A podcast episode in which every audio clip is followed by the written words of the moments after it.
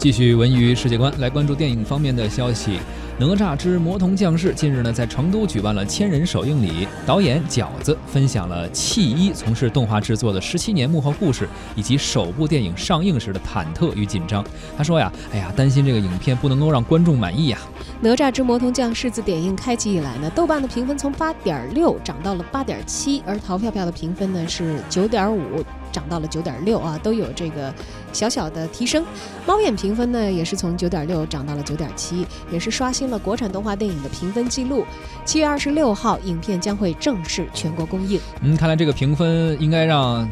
导演紧张忐忑的心情稍微缓解一点，还不错啊，提前点映的表现不错。是《哪吒之魔童降世》呢，是导演饺子首部长篇的动画影片。呃，从剧本到制作，从美工到特效，导演饺子担任了很多项的职务。在导演眼中啊，这电影制作没有捷径，只有死磕。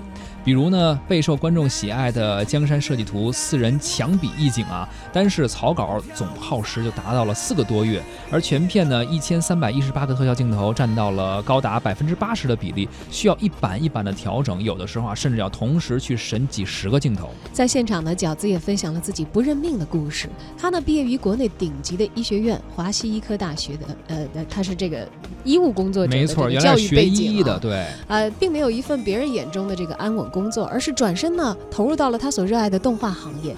饺子表示说，很感谢曾经的学医的经历。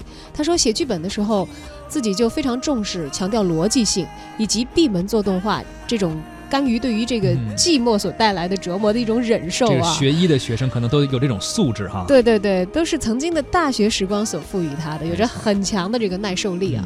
对于影片的点映时期带来的高口碑评分呢，饺子也多次躬身感谢各地的观众对于影片的支持。他也表示呢，说影片本身其实还是会有一些问题的，观众的包容和认可是最大的动力，也期待着未来可以有更多的作品可以和观众朋友们见面。